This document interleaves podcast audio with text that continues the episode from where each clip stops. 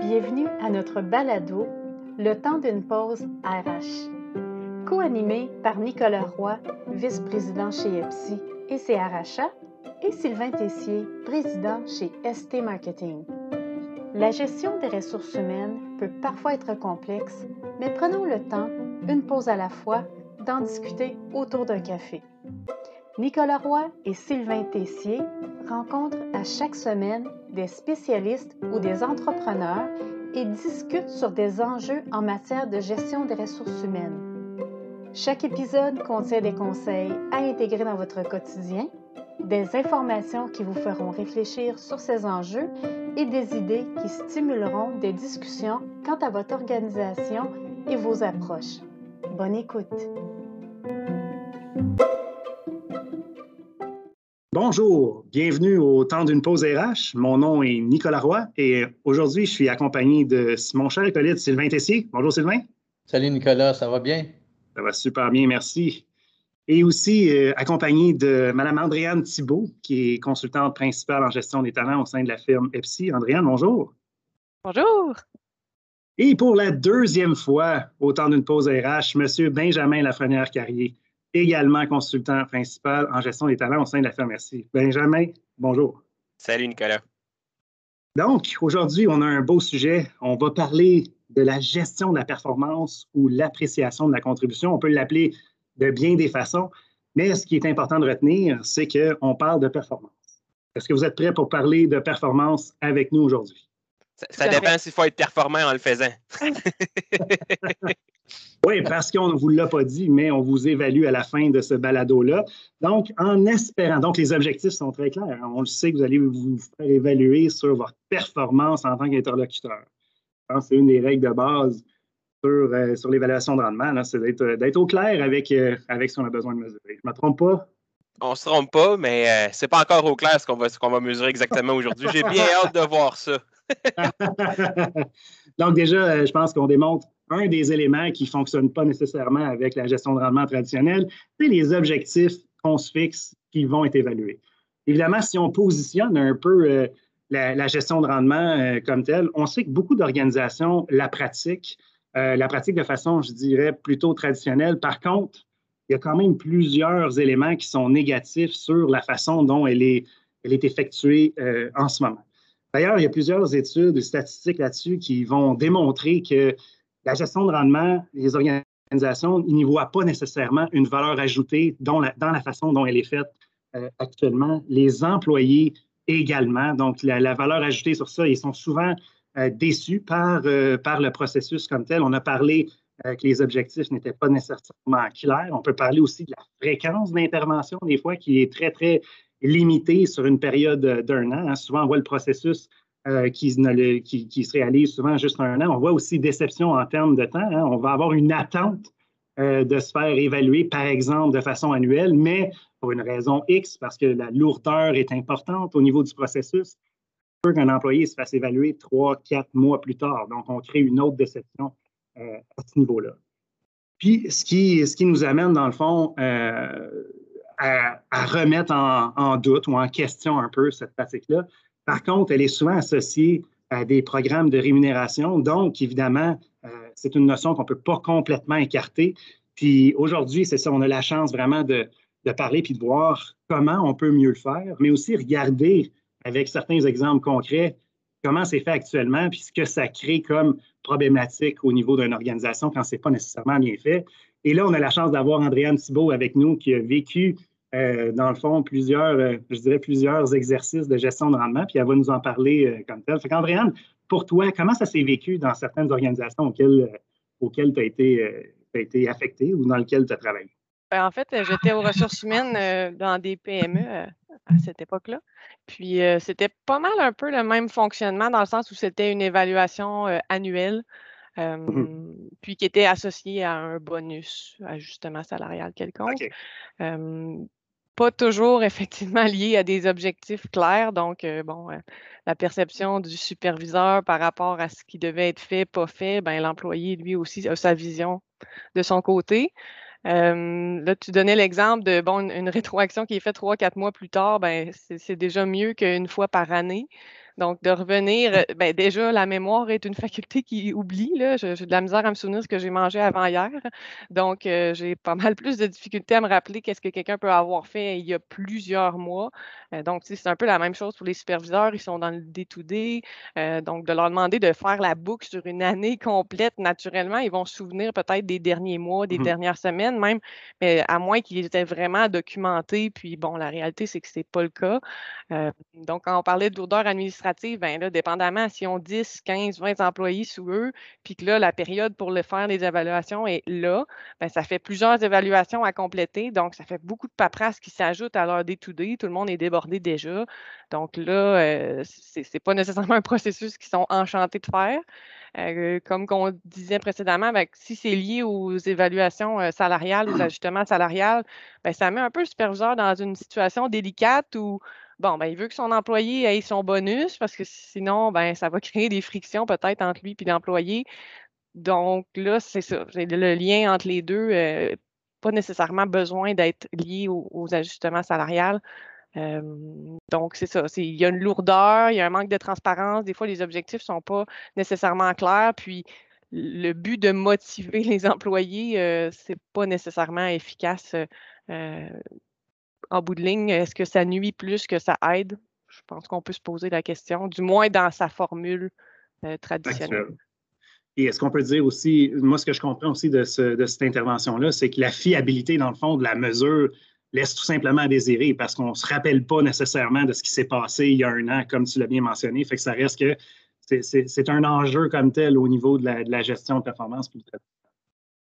Ben, à moins que la personne ait documenté, mais autrement que ça, je, la réalité est dans le day-to-day, tous les, superviseurs sont débordés, donc ils vont se souvenir de, ce qui est le plus récent. Donc, est-ce que ça, ça. va teinter, ça va teinter l'évaluation? Puis en même temps, moi, me faire rencontrer pour me dire bon, dans, l'optique où il se souviendrait, puis moi me faire rencontrer pour me faire dire, exemple, en janvier l'année dernière, il s'était passé telle chose, on est tellement plus là, c'est complètement hors propos. Euh, je pense qu'on est vraiment rendu ailleurs. Euh, pourquoi pas l'axer sur le futur? Donc, c'est très, très réactif. Euh, puis on va le voir, la main-d'œuvre a besoin que ça soit beaucoup plus proactif que ça. Euh, puis techniquement, l'évaluation du rendement, ce n'est pas censé être une surprise. Si il y a eu des suivis qui ont été faits, mmh. euh, c'est censé être tu, te fais rencontrer, puis techniquement, ce que tu te fais dire, tu es, déjà censé être un mmh petit peu au courant. Là. Si tu permets, Andréane, avec même la culture et les modes de gestion. Tu sais, il y en a dans leur culture de gestion, il y a des comités d'amélioration continue, ils se rencontrent souvent en équipe, il y a des équipes qui travaillent ensemble, c'est matriciel dans l'entreprise. On est presque en mode continu sur les choses qu'on doit faire et améliorer, versus la méthode traditionnelle que là, c'est le temps des évaluations annuelles, c'est comme un processus pesant. Mm-hmm. Puis des fois, au, dès le début de l'année, est-ce qu'on a senti qu'on était convaincu de l'utilité de donner des objectifs? Parce que si on ne l'est pas, puis on n'a pas de critères à mesurer, tu c'est comme un exercice caduque, c'est pas, euh, pas utile. Mais moi, je crois que c'est relié beaucoup à la culture de gestion. Parce que si on est mobilisé, si on est une entreprise qu'on sait en amélioration continue, qu'on a comme culture, je crois que ces éléments-là sont beaucoup plus favorables et naturels on voit ce qu'on a amélioré. Je ne sais pas euh, si toi, tu vois des, différences là-dedans ou des, observations. Bien, tout à fait. Puis, tu sais, l'idée aussi, c'est que ça ne soit pas euh, unidirectionnel. Tu sais, même les objectifs, si c'est juste le superviseur qui est fixe, ça déresponsabilise un petit peu. Mm-hmm. Donc, c'est très démotivant. Là. Euh, puis, tu sais, l'employé, il n'est pas fou, là. Il va le sentir que, ça, que vous voyez que ça ne vous tente pas nécessairement de faire l'évaluation, puis que c'est fait à la hâte, puis 4-5 euh, minutes là, entre, deux, euh, deux tâches. Viens ici, je vais faire ton évaluation, signe là, voici ton bonus, bye. Tu sais, si c'est fait comme ça, ben ça c'est pas, pas efficace du tout. OK.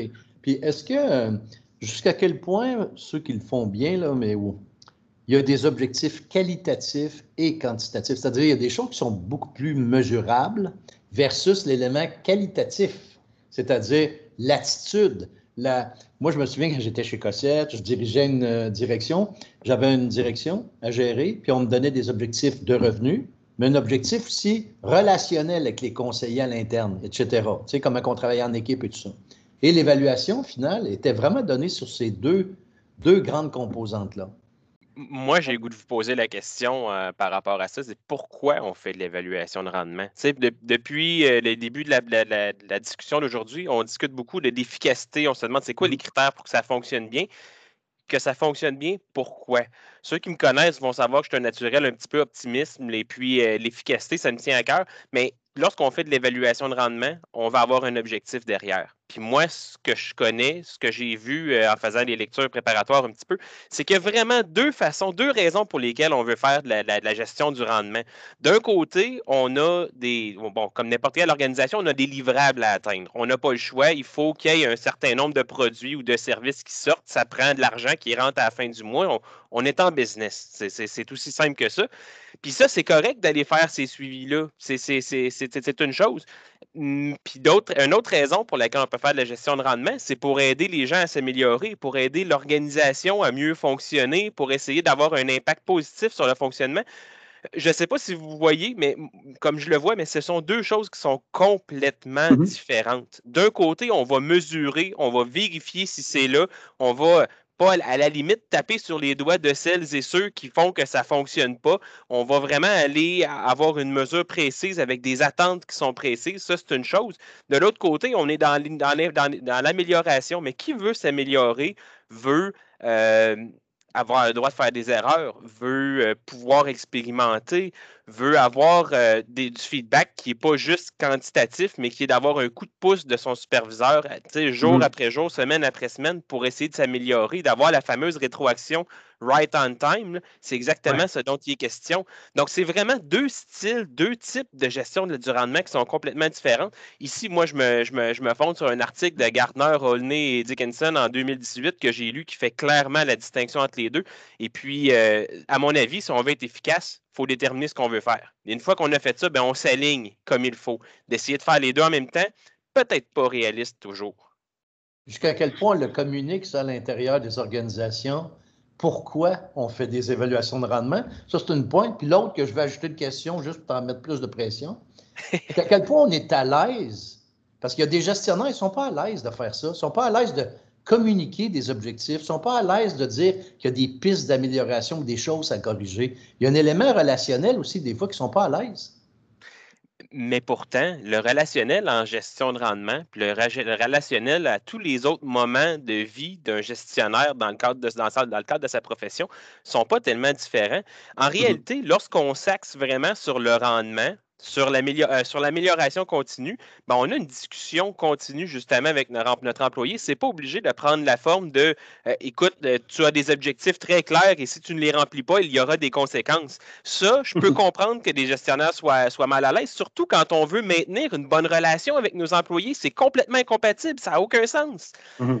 Donc, ce type de gestion-là, ce type de, vérification-là, ben ça, c'est un audit. Ce n'est pas de la gestion de la, la performance, c'est vraiment un audit. On va regarder des résultats. C'est très, très simple. De l'autre côté, on a une discussion à toutes les semaines, à toutes les deux semaines avec notre, employé. Comment ça va dans ton travail? Est-ce que je peux t'aider avec quelque chose? As-tu rencontré des défis? Et c'est quoi tes, mm. bons coups? Et puis, avec des tournures de phrases comme celle-là, on a une discussion d'une demi-heure, une heure avec notre employé. Et c'est ça, la gestion de la performance axée sur le développement. C'est pas plus compliqué que ça. Puis ça, Sylvain, je suis convaincu qu'à peu près tous les gestionnaires qui sont, qui sont moindrement compétents vont être à l'aise avec ce genre de discussion-là. Je trouve que les meilleurs gestionnaires, vont déjà avoir pensé à des solutions, soit de coaching ou de formation ou d'encadrement. Mais il y en a qui font une évaluation, mais la solution par la suite, ils ne la proposent pas. Mm-hmm. s'il y a un écart, moi, je suis là pour t'encourager comme employé pour que tu deviennes meilleur, puis on va te donner les moyens, les outils pour le devenir. Et ça, ce n'est pas toujours fait non plus dans l'équation cibler un problème, c'est facile. On a deux yeux, puis on le regarde. Puis... Mais d'accompagner ton employé à l'atteindre, là, ton rôle, tu deviens vraiment un rôle de coach. Puis là, c'est beaucoup plus en continu. Puis on n'est plus dans le contrôle puis on est vraiment plus, c'est quelque chose qui devient plus mobilisant et pour le gestionnaire, c'est beaucoup plus fun à faire de, dire, de fixer ensemble un objectif, de t'aider à l'atteindre versus de te dire une fois par année, euh, voici tes points forts, voici tes, tes, points faibles. Puis là, ben, le lendemain, on est censé rentrer travailler puis se regarder dans les yeux puis sourire puis faire, euh, on continue. C'est sûr que c'est super délicat. Et mm. lorsqu'il y a un écart, un écart dont Sylvain parlait tantôt, j'ai goût de vous proposer un outil, une piste de réflexion qui est très, très, très, très simple. de façon générale, avec des comportements. Si le comportement n'est pas là, s'il y a un écart entre le comportement actuel et le comportement désiré, moi, je vois trois choses sur lesquelles on peut travailler. La première, est-ce que l'employé a les compétences, est-ce qu'il est capable de se conformer? Sinon, on, lui, on a beau lui demander, on a beau faire de la gestion de rendement, ça ne fonctionnera pas. Puis ça, la réponse est simple, c'est un plan de développement individuel, c'est de la formation, c'est développer des compétences. S'il est capable de le faire, la deuxième question à se poser, c'est est-ce qu'il veut le faire? Là, on a un élément de motivation qui embarque. C'est une deuxième question qui est drôlement importante. On pourrait discuter de motivation là, euh, pendant des heures et des heures. Motivation intrinsèque, motivation extrinsèque, mhm. motivation autonome versus contrôlée. beaucoup de théories là-dessus. Mais les outils existent pour favoriser la motivation d'un employé à réduire un écart. Et s'il a à la fois la compétence et la motivation et que ce n'est pas encore là, bien, la troisième question à se poser, c'est le contexte. Est-ce qu'il est dans des conditions qui lui permettent d'atteindre les résultats? Est-ce qu'il est dans des conditions qui vont lui permettre de réduire cet écart-là? Prenez le meilleur mécanicien possible, on lui donne une voiture à réparer, il n'y a pas de coffre d'outils, il ne fera probablement pas grand-chose. Est-ce que ces éléments-là devraient être même communiqués à des employés dès le processus de recrutement quand on sélectionne un employé, que comment ça fonctionne chez nous, puis de lui donner la perspective qu'ici, on favorise le développement, développement des compétences, etc. Est-ce que ça favoriserait ça, l'acceptation et l'ouverture? C'est certain que oui, Sylvain. Écoute, euh, le fait d'avoir un processus qui est transparent, c'est sûr que ça vient réduire l'anxiété que les employés vont avoir à participer à ce genre de processus-là. Ça, c'est la première chose. La deuxième, c'est que si l'employé le sait, ce dont il va être question, il est capable de se préparer avant la réponse. D'avoir un gestionnaire qui est prêt, d'avoir un employé qui est prêt avec le même sujet, avec le même mode de fonctionnement, ça va donner la même demi-heure, la même heure qui va être drôlement plus efficace en termes de résultats. Dernière petite question, je ne veux pas trop abuser du temps, mais est-ce que le contexte de rareté de main-d'œuvre a rendu ou a ça a fait développer une perception que c'est peut-être moins utile pour le moment, l'évaluation de rendement, parce que c'est une question que je vous lance là, comme ça, ou c'est plutôt le contraire? C'est tellement important que la personne qu'on a recrutée qui reste chez nous, qu'elle se développe. Comment vous voyez ça? Avez-vous observé des choses là-dessus? Bien, en fait, c'est exactement une attente de leur part. Ils veulent se développer, ils veulent apprendre. Euh, on parle de transparence. Ils veulent que leurs, les attentes qu'on a à leur égard leur soient communiquées. Puis ils veulent être impliqués. Et être impliqués, c'est aussi, c'est quoi les objectifs? Bien, on va les définir ensemble. Puis le quoi, mais le comment. OK, c'est, ça qu'il faut atteindre. Bien, comment toi, tu, comptes l'atteindre? Comment tu comptes te développer? Comment? Donc, vraiment l'impliquer de A à Z. Donc, c'est, on n'est plus dans l'unidirectionnel. Là, c'est les deux qui ont leur rôle à jouer. Euh, puis, pense, à ma connaissance aussi, c'est vraiment un élément qui va faire euh, que les gens vont rester dans une organisation, d'avoir la possibilité de se développer, puis en continu. Puis ça se peut qu'en cours d'année, les objectifs, ils changent. Là, je veux dire, le day-to-day, euh, bon, la COVID arrive ou euh, tu es dans une PME, tu as 30 employés, il y en a une qui part, là, tu te ramasses avec ses tâches, en plus des tiennes. Sais, tes objectifs que tu avais sont plus les mêmes, ton rôle a changé. Donc, si tu dis, ben là, on avait, on s'était entendu ces objectifs-là pour cette année, alors que le contexte a changé, il faut être beaucoup plus souple puis flexible dans ça. C'est sûr que l'entreprise, il faut qu'elle soit agile aujourd'hui parce que. Ben, ben, autrement, autrement c'est les enjeux d'attraction et de rétention de main-d'œuvre. Ce ne sont pas des, euh, des, vases clos. Les ressources humaines, c'est beaucoup d'activités qui se parlent les unes avec les autres. Aujourd'hui, avec le marché de la main-d'œuvre qu'on a, il faut être compétitif, il faut donner des bonnes expériences à nos employés. Si on n'a pas un bon système de gestion de la performance qui est axé sur le développement, qui va être motivant, qui va être positif pour les employés, ben on part avec une, on part avec un pas en arrière par rapport aux autres. Donc, ça fait partie des outils. D'autant plus qu'une des sources de recrutement les plus importantes de plus en plus, c'est le bouche à oreille. Et voilà. Bouche à oreille, puis le développement de, de sa main-d'œuvre interne ça, pour moi, c'est une des choses qui est clé d'un exercice d'appréciation de la contribution, de la gestion de performance renouvelée. C'est ça, tu veux développer ta, main-d'œuvre à l'interne. Comme Benjamin parlait, la rétention, Andréane, c'est le cœur. Hein. ça fait partie du cœur des, éléments qui peuvent être mis en place justement pour qu'une organisation envoie ces bénéfices-là. Ils voient l'exercice non pas comme un exercice fastidieux et lourd, mais comme un exercice à valeur ajoutée. Puis développer sa main-d'œuvre, oui, mais développer vos superviseurs aussi. Là. Exact, exact. en fait, savoir développer les autres, c'est une compétence. Donc, plus vous allez aider vos superviseurs à être bons dans ça, plus que ça va avoir des petits, tout ça. S'ils ont 10, 20 personnes sous eux, euh, il faut penser à ça. C'est très pertinent parce que la, même les gens, les superviseurs, souvent même dans des entreprises manufacturières avec lesquelles je travaille beaucoup, souvent ils ont une compétence très technique.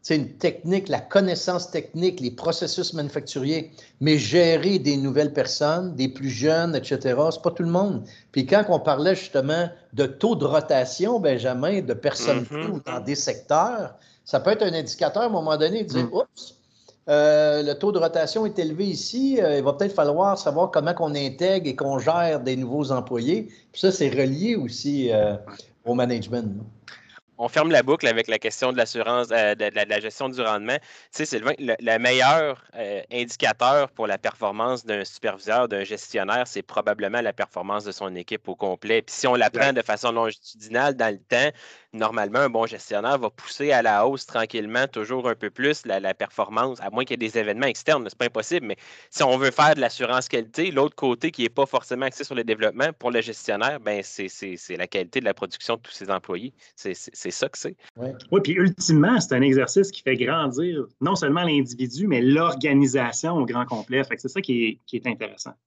La dernière fois que je suis venu ici à cette, à cette émission-ci, je me souviens d'une citation qu'on avait, qu'on avait utilisée, c'est on, améliore ce qu'on mesure. Oui. Et voilà. Tout, ce qui se mesure s'améliore. Ah, c'est ça la, citation, la, citation exacte. Merci. oui, d'ailleurs, c'est un défi qu'on lance à Sylvain chaque semaine de placer cette fameuse phrase-là. Donc, encore une fois, merci Benjamin de l'avoir aidé euh, là-dessus. Donc, il a, pris, euh, il a été en mesure de relever le défi. Mais moi, je conclue avec une, question. Est-ce qu'on a passé le test, notre évaluation de, de podcast? C'est déjà, sur Twitter, Andréane. Ah, ça y est. OK. Ben, moi, je pense que vous l'avez relevé avec, euh, avec brio. Hein? Donc, euh, moi, c'était c'était vraiment pas une inquiétude euh, comme telle. Donc, euh, mais c'est ça. Mais si on rappelle aux gens, mais la première, moi, juste avant qu'on rappelle aux gens, dans le fond, certains éléments qu'on a discutés aujourd'hui, j'aimerais vous poser une question. Si vous êtes capable de répondre par une courte phrase, hein, est-ce que vous voyez la gestion du rendement encore pertinente en 2021? Andréane. Pas sous sa forme traditionnelle. Parfait, merci. Benjamin? Selon les objectifs, de la bonne façon. OK, intéressant. Et Sylvain? Ben moi, je crois que de plus en plus, les enjeux stratégiques, concurrentiels et tout ça sont tellement importants. Les ressources humaines dans les organisations sont un des vecteurs les plus fondamentaux pour que ça fonctionne. Il faut quand même qu'il y ait des processus clairs, des attentes claires, mais un support qui l'est aussi. Donc, j'évalue votre performance sur cette dernière réponse. Donc, Andréane, bravo, une phrase. Benjamin, bravo, une phrase. Sylvain, malheureusement, tu vas échouer celle-là parce que tu en as pris cinq pour répondre. Donc, ça étant dit, pourtant, l'objectif était clair. Euh, donc, Et le voilà en guise d'amélioration, la prochaine fois, ce serait important. Non, non. Blague à part, euh, merci de vous être prêté à l'exercice euh, aujourd'hui. C'était bien plaisant. Moi, j'aimerais rappeler, moi, je crois quand même qu'il y a une valeur ajoutée à la gestion de rendement, mais une gestion de rendement renouvelée. Hein, vous avez parlé de belles façons, euh, comment on pouvait faire pour, euh, pour renouveler cette gestion du rendement-là. Mais si on rappelle à nos auditrices et nos auditeurs les éléments, dans le fond, qui pourraient être saillants sur un bon, un, bon programme de gestion de rendement ou plutôt de l'appréciation de la contribution, c'est sûr que ça permet d'aligner les ressources, ça permet d'aligner le sens, hein, pourquoi on fait notre travail avec les objectifs autant de l'équipe et plutôt euh, un plus haut niveau des objectifs stratégiques de l'organisation? Ça permet une amélioration continue. On a parlé de feed forward, on a parlé de donner de l'information ou de la, rétroaction en real time, pour utiliser la belle expression euh, anglaise euh, de notre ami euh, Benjamin. Ça, c'est important, ça fait partie intégrale comme tel. Ça permet aussi d'aligner les efforts de formation, de développement professionnel, d'apprentissage, du job shadowing. Tous ces éléments-là, c'est aussi un, un élément très, très important de la gestion du rendement. Évidemment, on a vu que si n'est pas bien fait, ça a un impact négatif sur l'engagement. Quand il est bien fait, ça a un impact positif sur l'engagement euh, des gens, autant des employés que des, gestionnaires. Donc, il ne faut pas oublier ça. Et ça permet, et ça, je trouve que c'est intéressant, de détecter les problématiques avant qu'ils en deviennent. Donc, ça, euh, ça pour moi, c'est aussi, ben, je voulais rappeler aux gens, c'est les cinq éléments que je trouve qui sont vraiment importants et qui me disent que si c'est bien fait, ça a encore une valeur ajoutée. Quand on rentre dans une organisation, Comment ça doit se faire, ça? évaluer ce qu'on est en train de faire en ce moment comme politique d'évaluation, comment on implante les meilleures pratiques à cet effet? Ça, ça serait intéressant aussi pour les auditeurs qui sont des gestionnaires. C'est quoi le, le BABA de l'implantation des meilleures pratiques à ce niveau-là? Ben, ça nous fera plaisir de réinviter euh, Andréane Thibault et Benjamin Lafrenière-Carrier à venir nous en parler. Je pense que ce serait très intéressant, effectivement, de pouvoir parler de ça. Ça te convient? Autant que vous voulez. Merci à Donc, Andréane Thibault, merci beaucoup. Benjamin Lafrenière-Carrier, merci beaucoup. Sylvain Tessier, encore une fois, un plaisir renouvelé à chaque semaine. C'était le temps d'une pause RH. Au plaisir.